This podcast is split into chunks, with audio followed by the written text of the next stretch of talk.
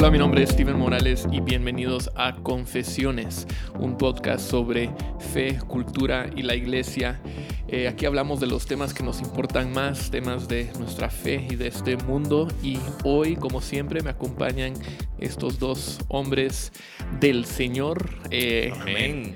ah, aleluya. Sincronizados. Ya, ¿cómo están? ¿Cómo, eh, ¿Cómo pasaron su fin de semana? Bastante bien, Estuvo bastante bonito. bien ahí. Estuve en una iglesia muy bonita. eh, se llama Iglesia Reforma. No sé Ah, si sí, han escuchado. contame No sé ¿no? si ustedes han escuchado esta Con- iglesia, pero. Bueno, el que predicó era pilas. O sea, Mm. buen sermón. Mm. ¿Ah, sí? Buen sermón, sí. Sí, bien apegado a la Biblia. Buen sermón. Buen sermón. No, pero Vamos a entrar a eso en el podcast, ¿no? eh, pudieron descansar después de la grabación en, en vivo que hicimos eh, la semana pasada. Qué cansado. No, pero estamos bien. Yo creo que empecé a descansar en la Ah, grabación. mira. sí, ¿Pero te aburrimos o qué? ¿Te quedaste dormido? Ah, se me apaga el cerebro. Después de las... se ¿qué? notó, Ocho, fíjate que se notó, las- pero no queríamos decir nada. Nueve. Fue un fin de semana ocupado, gracias a Dios. Hicimos clase de membresía. Sí, De hecho, hay un episodio de membresía. Creo que es el episodio exacto. número dos. Exacto. de confesiones. Si, si no lo has escuchado y estás en esa clase, te animamos. Y, o no estás en esa clase. ¿O no? También te animamos, También te animamos, a regresar y escuchar ese episodio. Así que... Eh, aunque ese fue el segundo y todavía como que estábamos agarrando. Sí. Ahora ya somos expertos. Ahora somos. esto. Ya vamos por el 15. Ja. Yo no sé por qué una radio no nos ha ofrecido tiempo en aire. Cabal. Por esto que estamos haciendo, creo ya le hubiéramos costado miles de quetzales. desperdician los primeros 10 minutos de cada podcast hablando de nada. Eh, no, pero creo que de hecho sí me gustó bastante tu, tu predica. Gracias, Steven. Si no, si no pudieron deducir lo que Justin quería decir, él predicó el, este Sí. domingo Mm. pasado. Muy Fui bueno, yo, Justin. fui yo. Eh, pero sí me gustó algo porque creo que hablaste de un tema que tiene que ver mucho con lo que queremos hablar hoy. Eh, hablando básicamente sobre la, la vida laboral, nuestro trabajo y cómo eso se conecta o cuál es la conexión entre nuestro trabajo y nuestra fe, lo que nosotros creemos. Y creo que, no sé qué, qué piensan ustedes o si han visto esto, pero bueno, sé que lo han visto, eh, que hay, hemos, yo he tenido bastantes conversaciones con personas que al parecer no, no saben realmente cómo interactuar con eh, o, enfrentar o, o participar en la cultura del mundo, no saben cómo, cómo deben relacionarse al mundo. Y parte de eso es que no saben cómo cristianos, eh, cómo ser cristianos en su lugar de Sí. trabajo, ¿verdad?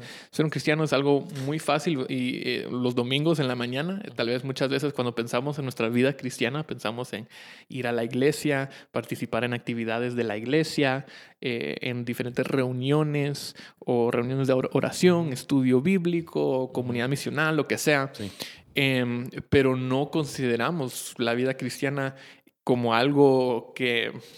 eh, ¿Qué sirve ese propósito? que sirve ese propósito o que se, se expresa en cada esfera de, de nuestra vida, sea en- con, con personas no creyentes, en nuestras relaciones con personas no creyentes, o en este caso lo que estamos hablando hoy, en nuestro lugar de trabajo. Sí. Sí. ¿Verdad? Eh, entonces, Justin, al principio tu- de tu sermón, tú contaste una historia de eh, Tomás de Aquino y cómo él eh, creó como esta jerarquía, estructura de, de diferentes Sí. trabajos. Porque lo que pasa es esto, y, y tú diste un ejemplo muy similar. Lo que pasa con, con muchas personas es que o despiertan el Evangelio, conocen a Cristo, o empiezan a estudiar la Biblia ya más en serio y dicen, wow, yo quiero, no sé, creo que como que debería dedicarme a esto por, Sí. a tiempo completo, ¿verdad? Mi trabajo, ¿qué, qué es? O sea, eso no tiene nada que ver con la Biblia, eso no tiene nada que ver con, Quiero con mi fe. dedicarme al, mi- al ministerio. Sí, a la mejor. obra de Dios. Ajá, me, me quiero dedicar a la obra de Dios, Sí, hablando, hablando de la iglesia, hablando de pastorado o predicar o, Sí. o algo así. Eh, Justin, entonces, ¿por qué no, en base a esa, a esa historia que hemos escuchado bastantes Sí. veces, contanos un poco lo de Tomás de Aquino? Sí, en, la, bueno, en la Iglesia Católica Romana en este entonces, mucho en base a, a la filosofía que ellos abrazaban, pero también en base a mucho el trabajo de Tomás de Aquino. em, ¿Quién fue. Tomás de Aquino? Tomás de Aquino era uno, era un- uno de los pensantes em, más sigue siendo, fuertes, sigue siendo uno de los pensantes más fuertes, eh, que era parte de la Iglesia Católica Romana Em, y él, él desarrolló muchas, muchas diferentes, él tiene, creo que son, eh, ¿cómo se llama? Su suma teológico, es como, es, es, un librazo, es enorme, es su trabajo. Pero él, él eh, en base a la filosofía que se, que se usaba mucho en, en ese entonces, él desarrolló mucho en, en, jerarquías. Em, él tenía una jerarquía de, de seres, de, que, de la importancia y obviamente inicia con Dios y luego va a los seres humanos y luego los animales y, todo esto era su, su jerarquía. Y una de, sus, una de esas jerarquías, él también em, empezó a hacer preguntas acerca del bien común y cómo es que el mundo se manejaba de una forma política. Y de lo que tengo entendido, él era uno de los que más influyó en, en dar una jerarquía eh, de importancia de ciertos trabajos para el bien común. Y hasta la parte de arriba estaba el emperador y la iglesia, em, eh, quien el papa era obviamente la cabeza de la iglesia. Después de ellos estaban gente que trabajaban todo el tema agrícola, de desarrollo de la tierra para proveer, para que se pueda alimentar a la población em, y, abajo otras diferentes trabajos sucesivamente. Pero fue realmente este contexto en que se empezó a dar un clericalismo muy fuerte en la Iglesia Católica Rumana, donde eh, los, los que eran Em, cristianos profesionales, eran los sacerdotes, y luego estaban los cristianos comunes, que eran toda la gente que no trabajaba en la iglesia, porque en la jerarquía de trabajo la iglesia era más importante que todo lo demás, y se empieza a dar este, esta dicotomía entre lo sagrado y lo secular. Entonces hay algunas personas que trabajaban en el mundo sagrado y otros que trabajaban en el mundo secular, y se dio esta... otra clase. Sí, otra clase por total espiritual. Y era en ese contexto que Martín Lutero, eh, parte de su labor en la reforma, no era solo desarrollar, obviamente, creemos que él, él rescató la esencia del Evangelio, pero una de las otras cosas que él habló mucho era del sacerdocio del creyente y de una teología de vocación. Y lo que él quería decir es que todo creyente es un sacerdote, lo cual implica a la hora de ser llamado a seguir a Jesucristo, él es dado la misma tarea que los sacerdotes son dados de hacer absolutamente todo en sacrificio a Dios, en honor a Dios, para la gloria de Dios. Entonces, tu llamado vocacional era cumplir con tu sacerdocio donde sea que te encuentres. Sí. De hecho, hay una frase que estábamos hablando ahorita al inicio que la, la logré encontrar acá de, de Lutero, dice, Dios mismo ordeñará las vacas a través de, las, de aquel cuya vocación es ordenar, ordeñar las vacas. Aquel que se compromete con su trabajo realiza la obra de Dios, sea niño o sea rey. Sí. Y creo que a eso se refería exactamente. Sí, eso se refería que realmente donde sea que te encuentres, tu trabajo es, el, el, es la labor que Dios ha diseñado para que nosotros hagamos, porque el trabajo como tal no es simplemente algo malo o algo secular, es algo que nosotros cuando hecho bajo los parámetros bíblicos puede ser, hasta diríamos, ministerio, eh, porque es en servicio a Dios y es en servicio a nuestro prójimo. Y esa palabra, de hecho, en el Nuevo Testamento, cuando vemos eh, la palabra ministerio, muchas veces es la misma palabra que, trabaja, que traducimos servicio o ministerio. Entonces, el, punto es, cuando yo hago mi trabajo sirviendo a Dios y cuando yo hago mi trabajo sirviendo a mi prójimo, eso es un tipo de ministerio. Entonces, en ese sentido, diría, todo cristiano que está trabajando para la gloria de Dios y el amor al prójimo está, está en, ministerio. y debería entender que no hay una diferencia. Eh, ¿cuál es la palabra? Una diferencia espiritual, espiritual ajá, o de peso espiritual entre algo otra vez secular y algo entre comillas sagrado, ¿verdad? O sea, cuando estamos haciendo nuestro trabajo bien, cuando estamos sirviendo mm. a las personas que nos rodean y lo estamos haciendo otra vez tal vez de una manera evangeliocéntrica, sí estamos haciendo un ministerio, estamos sirviendo a otros, estamos haciendo la voluntad de Dios en nuestro trabajo, ¿verdad? Sí, y creo que, eh, bueno, regresando a ese, a ese tema, lo que vemos muchas veces es estas personas que dudan de su posición o su rol dentro de la cultura, porque lo que tú mencionaste, ¿verdad? Hay como que esta dicotomía entre lo que es secular y lo que es sagrado, lo, que, lo que es de Dios y lo que es del mundo. Sí, entonces si soy abogado simplemente es un medio al fin de poder ganar dinero para que yo pueda ir a la iglesia, participar en las cosas de la iglesia. O sea, no veo mi, no veo mi trabajo como un lugar donde yo realmente pueda agradar a Dios. Entonces sí siento que eso es algo del mundo, algo secular y luego están por acá las cosas de, de Dios. Sí, y creo que muchas veces em, cuando alguien empieza a dudar sobre esto,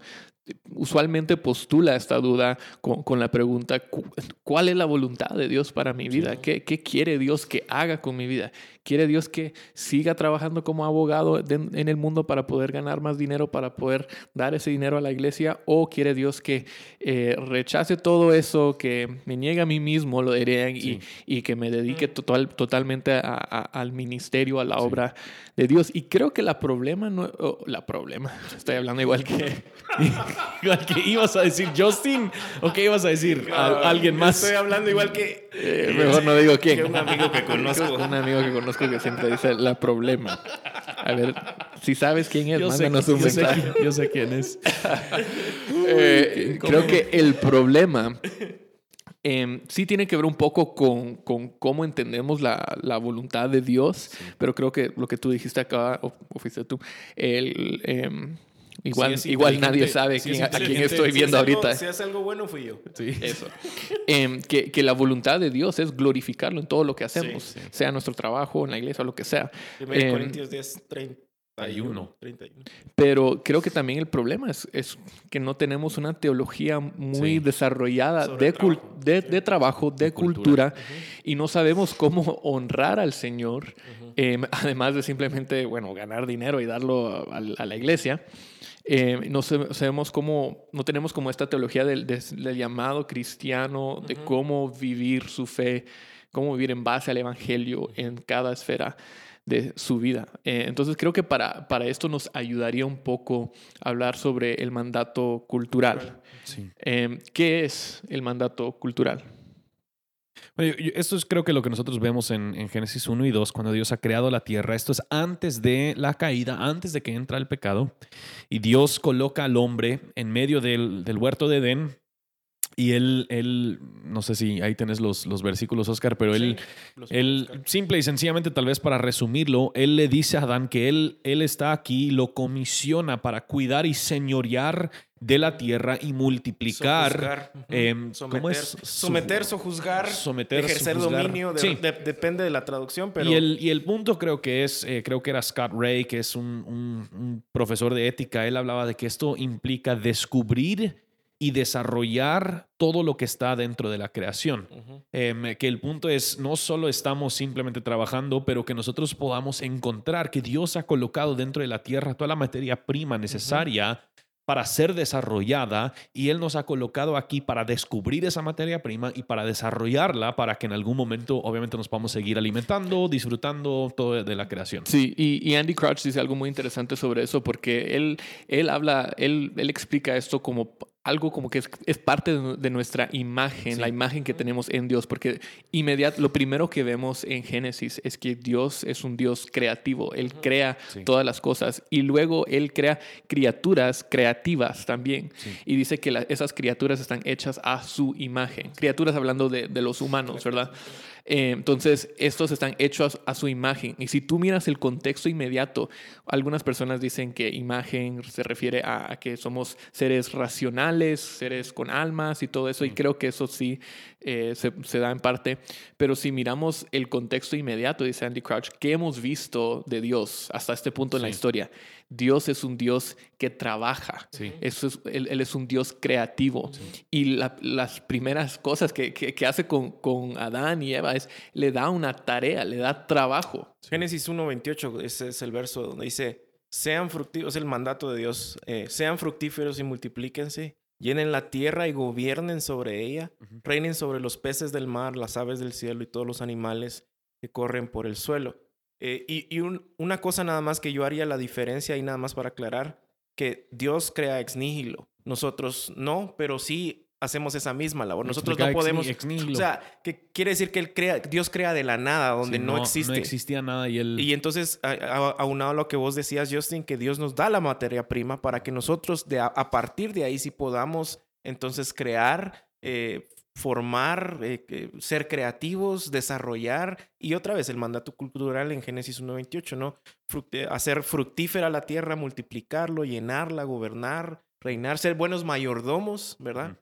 Eh, en, ese sentido, nada más quería aclarar. y creo que, esto, creo que esto es importante porque nosotros bromeamos mucho de, de cosas como Eh, yo creo que, ah, yo creo que tal cosa es producto de la caída, ¿verdad? y, y, seguro hay muchas personas quienes han bromeado que el trabajo es producto de la caída. Pero esto es donde yo creo que es muy importante el reconocer el trabajo existía antes de la caída. Nosotros no trabajamos porque existe el pecado. Nosotros trabajamos porque trabajar es parte de ser hecho a imagen y semejanza de Dios. Lo cual tiene implicación también para cuando Cristo, cuando Cristo regresa. ¿Qué va a pasar? Cuando estamos reconciliados y una vez eh, por todas unidos con Dios y estamos en su presencia en el cielo, ¿qué vamos a hacer? Algunas personas dicen, bueno, vamos a estar de vacaciones para el tocando, tocando el arpa con los ángeles. el arpa con los ángeles. Va a ser una, va a ser una fiesta y sin lugar a dudas. Vamos a comer mucho sin Vamos a celebrar, habrá celebración, pero no significa que nos vamos a quedar ahí sentados como que... Bueno, ¿Y bueno, y ahora ya toca el, servicio de las 10, ahorita el servicio de las 12 y solo vamos a estar en servicios de adoración todo el, todo el tiempo, sino que sí vamos a tener ese, ese, ese trabajo, o sea, sí, eso va a continuar hasta, hasta la eternidad. De hecho, vamos a ver el fruto de todo este mandato cultural en ese momento. Eh, y creo que eso es algo bien importante también y algo que muchos al final creo que no, no meditamos lo suficiente en eso, que el, el, el fruto de todo este mandato cultural eh, es una progresión hasta ese momento en donde el Señor venga y podamos entonces pasar de un jardín a, una ciudad eh, con calles de oro, mar de cristal y toda esta poesía hermosa, ¿no? Sí. Entonces, sí, eso es eh, donde Keller, dice que, dice que vemos en el Antiguo Testamento que Dios es un jardinero y vemos en el Nuevo Testamento que Él es un carpintero. Que Jesús, Jesús también trabaja. O sea, Jesús al llegar a la tierra, aunque Él es perfecto, jamás ha pecado, él también, él también trabaja. Yo creo que es, es, muy importante el entender que esto, esta idea del trabajo no es simplemente algo que, bueno, como ya no, la, la creación ya no es perfecta, entonces ahora tenemos que cultivar, ahora tenemos que trabajar. No, o sea, esto era algo desde antes de la entrada del pecado. Yo creo que la diferencia, y no sé, no sé qué piensan ustedes, la diferencia para mí teológicamente, simple y sencillamente, va a ser que en el momento en que lo sigamos haciendo en la presencia del Señor, no nos va a costar espinas ni sudor, sí sino que lo vamos a hacer como antes, previo a la caída. Yo espero ser un carpintero ya en la nueva creación. Eh, oh, mm, es que yo no soy, no soy, tan bueno con la madera ahorita, pero, o sea, tal vez algún día yo pueda construirme una, mi, mira, no, una mi mesa para cenar. No creo que... Una guitarra. no creo yo podría hacer una guitarra. Podrás llamar a... ¿Cómo se llama el, chavo que llega a tu casa? Osvaldo. Osvaldo.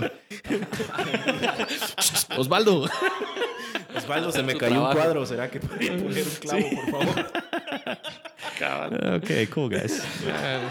Sí, pero creo que eso, o sea, regresando a lo que estábamos hablando antes, em, eso tiene que ver mucho con, con, la manera en que nosotros simplemente entendemos y leemos la Biblia o presentamos el Evangelio o, la historia de la Biblia.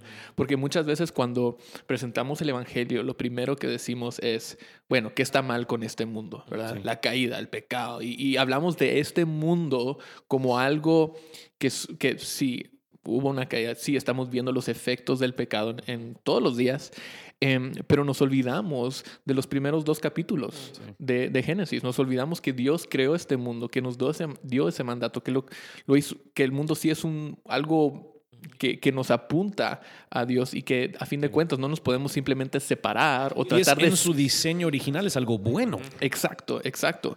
Em, y no, nuestra meta no debe ser simplemente escaparnos de este mundo, sino de crear algo dentro de ello que regrese al, a ese diseño original. Que hay, esperanza.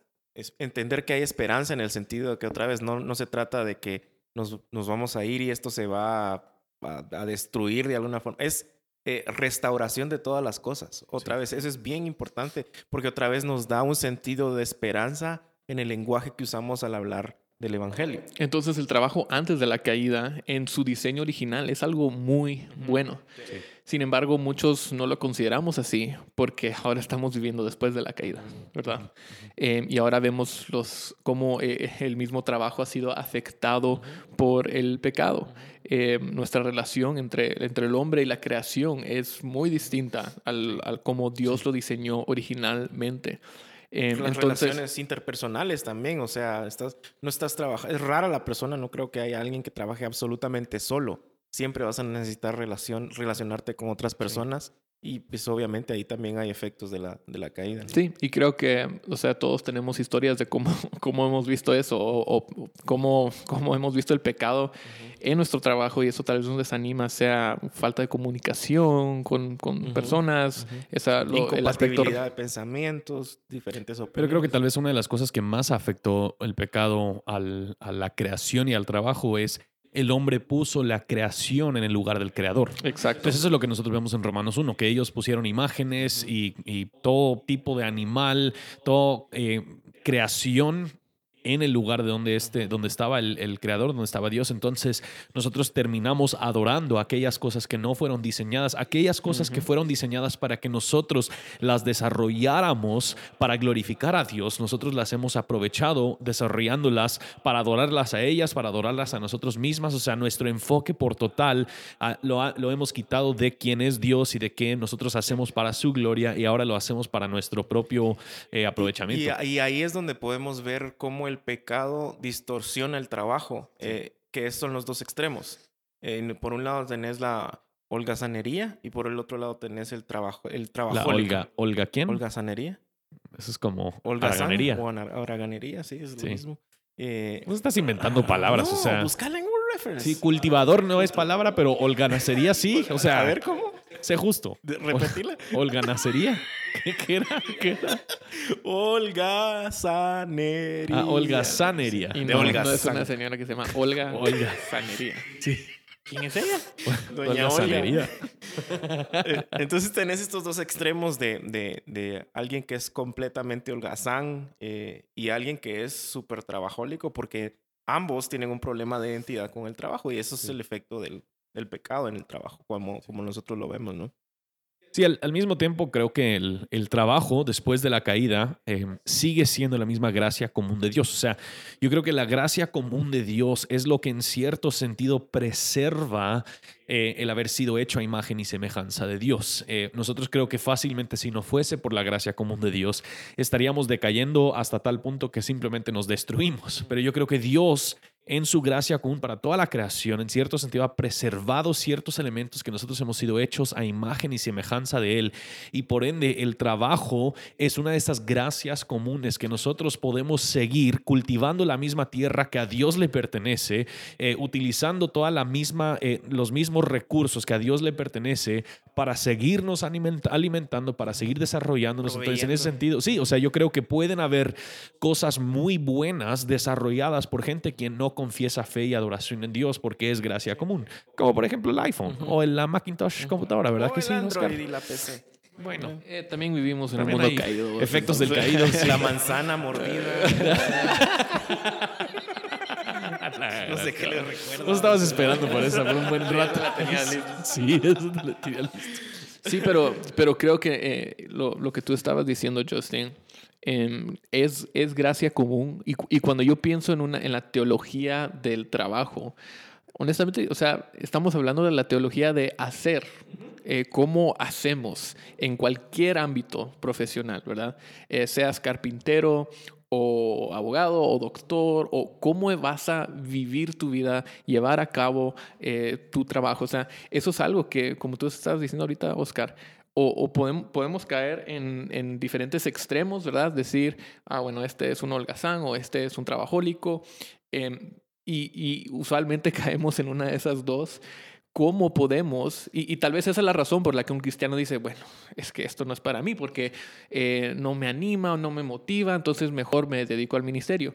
O dicen, esto no, no es bueno para mí porque trabajo demasiado, porque no es bueno para, no es sano, no es saludable, entonces mejor me dedico al ministerio, ¿verdad? El problema no es que estás en el mundo y necesitas entrar al ministerio, el problema es que no entiendes cómo trabajar no hay una la gloria de Dios. trabajo, no hay una teología de trabajo. Ahora, Justin, contame un poco sobre em, lo que Lutero llamaba eh, el llamado vocacional.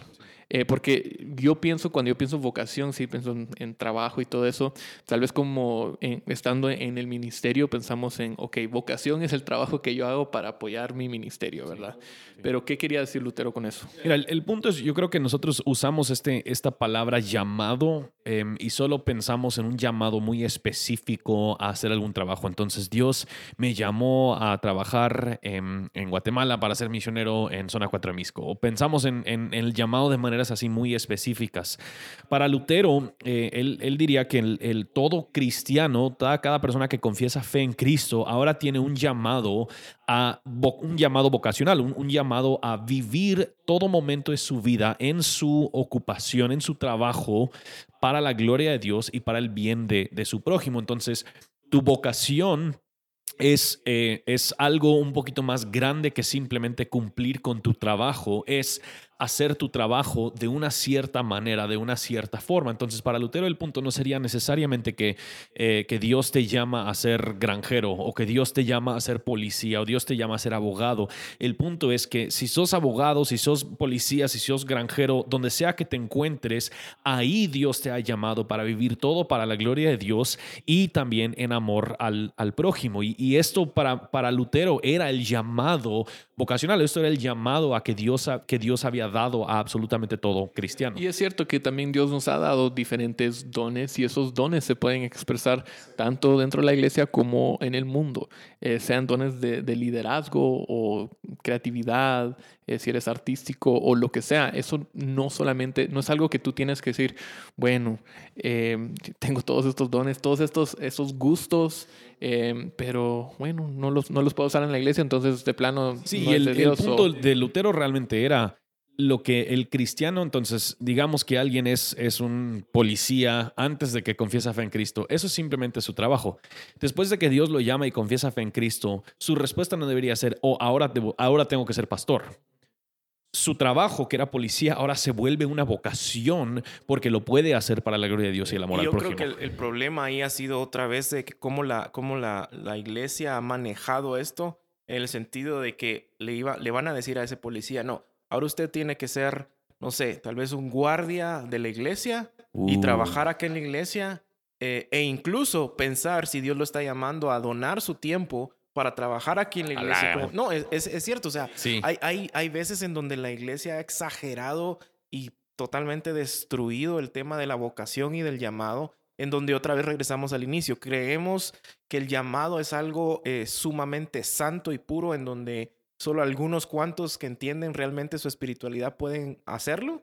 Eh, y cuando conoces al Señor y en términos, digamos, cristianos evangélicos, te, te convertís al Señor, entonces todo esto debería cambiar. Y eso es como usualmente se usa ese versículo de que hay, hay algunos escogidos, otros llamados, ¿verdad? O sea, que todos en cierto sentido han sido escogidos, pero no todos han sido llamados. Y esa idea de, de llamado se mueve. Se mueve y se ve mucho también en el ámbito artístico, por ejemplo. Y, y, si algo... Los directores de alabanza otra vez. por ejemplo, en la música. No, es cierto. Por ejemplo, los artistas es algo en el que hemos estado hablando y, eh, que hemos estado orando porque siento que hay extremos en donde la iglesia los ha usado o en donde la iglesia no sabe qué hacer con ellos. Entonces, ¿qué, qué, qué, qué pensamos a veces? No, es que, por ejemplo, un, un poeta no tiene nada que hacer en la iglesia porque realmente no hay un ministerio poético o de poesía tiene mucho que hacer. El problema es otra vez que hemos eh, creado esta falsa dicotomía entre lo santo y lo secular, ¿verdad? Sí, esto es donde, especialmente cuando Lutero hablaba de, de, este tema, él hablaba no solo que nosotros vivimos para la gloria de Dios, pero en particular que nosotros eh, trabajamos, vivimos en amor a nuestro prójimo. Y él usaba una frase, Dios no necesita nuestras buenas obras, pero nuestro prójimo sí.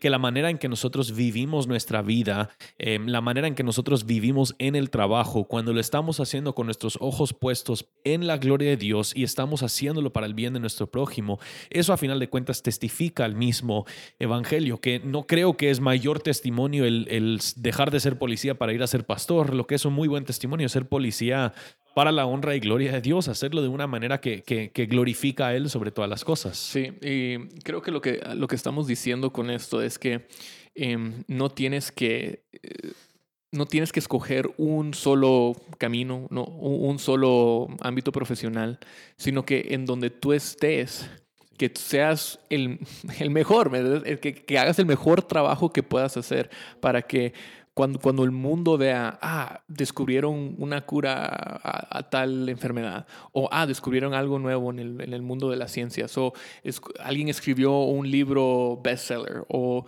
lo que sea, pintaron una obra de arte increíble, eh, que cuando miren esas cosas puedan ver, ah, y lo, y lo hizo un cristiano, ¿verdad?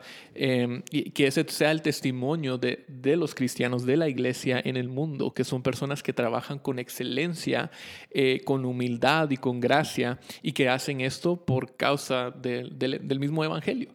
Eh, ustedes pueden pensar en alguna historia, tal vez en alguna empresa o administración de empresas o algo, algo así, donde para darle, ponerle un poco de carne a, estos huesos y decir, bueno, pero ¿cómo se mira esto? ¿Cómo se ve esto? Mira, yo creo que por una parte, nosotros, esto es algo que estaba pensando el otro día, eh, lo posteó creo que Juan, Juan Callejas, estaba hablando, un amigo, saludos Juan Callejas. Eh, yo creo que nosotros pensamos en amor al prójimo como el tener que ser generoso y darle algo gratis a mi prójimo. Entonces, las únicas organizaciones, digamos, que realmente aman al prójimo son aquellas organizaciones no lucrativas que se dedican a dar eh, algo a gente.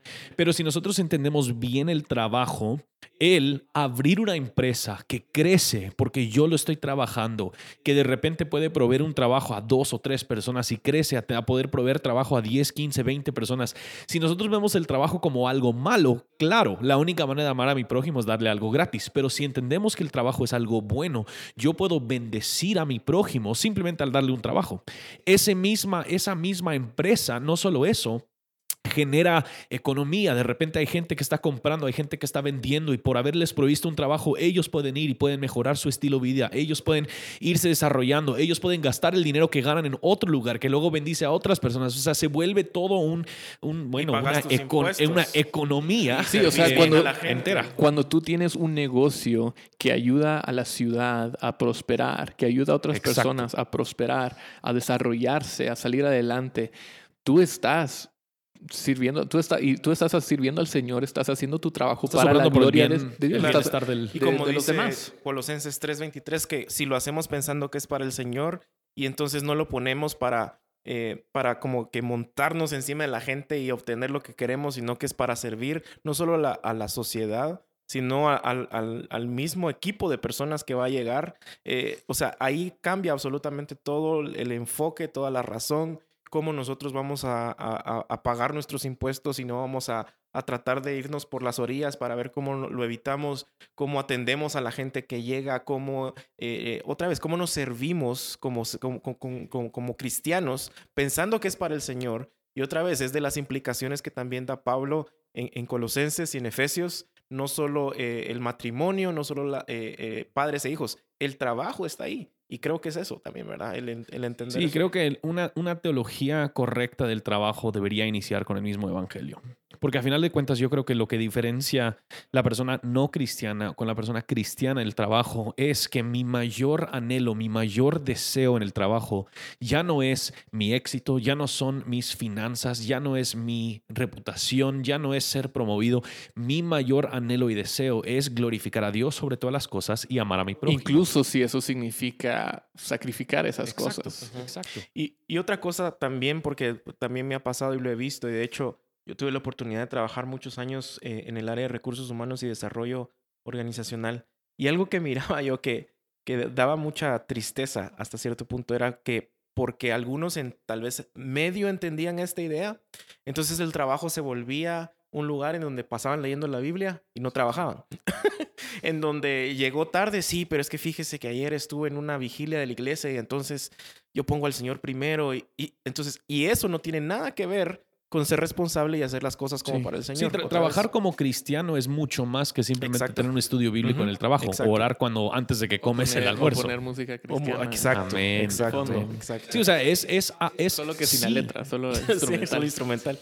Pero es, es ser el mejor empleado no para mi jefe, no para que los demás me vean, pero porque mi, jefe verdadero es Dios y yo quiero glorificar a Dios con todo esfuerzo mío. Y tampoco tiene que ver con eso que decías, que poner música cristiana y todo, tampoco tiene que ver con ponerle nombres, eh, entre comillas, cristianos. O sea, porque hay como que una idea de que trabajar para la gloria de Dios. es- Taller Jehová Jireh. Sí, exacto. Entonces le pongo este nombre y ya estoy glorificando. No, es dar un buen servicio, es hacer las cosas que la ley requiere que yo haga, es amar Cervecería Shalom. y cervecería. ¿Verdad? Pero, pero otra vez vemos como la idea se distorsiona cuando no entendemos el evangelio. Pensamos de que es, es, es todas estas cosas, tal vez hasta cierto punto místicas, que hacen un trabajo eh, cristiano, aunque el trabajo no puede ser cristiano, es la persona que lo ejerce, pero, pero otra vez hay una distorsión ahí entre cuando no entendemos el, el evangelio. yo creo que eso es un muy buen punto. Mi trabajo como pastor no es más cristiano que el trabajo de alguien como abogado Exacto. o que el trabajo de alguien como doctor o médico o, policía o lo que sea. O sea, todo trabajo hecho para la gloria de Dios y en amor al prójimo es un trabajo que, que se está llevando Pero- a cabo de una se- manera cristiana. Se siente, o sea, para la persona que está afuera, se siente más cristiano, ¿verdad? Tal vez porque el, el contenido, o sea, lo que nosotros literalmente estamos trabajando, es eso estamos trabajando en una, estamos trabajando en una iglesia. Entonces eso lo vamos, se siente, Se siente, y, pero ¿por qué no es? Pero yo creo que otra vez es porque o nunca han estado ahí o tienen una idea errónea que se les ha comunicado mal. Y me explico con esto. Muchos creen que al venir a trabajar, por ejemplo, en una iglesia, no van a haber problemas de opiniones. No van a haber problemas de personalidad. No, no te van a- topes sí. conmigo. Sí, tal vez nunca han trabajado con Justin. Entonces- no, pero creen que como que aquí Oren todo, todo mundo... Oren, por favor. ayuda.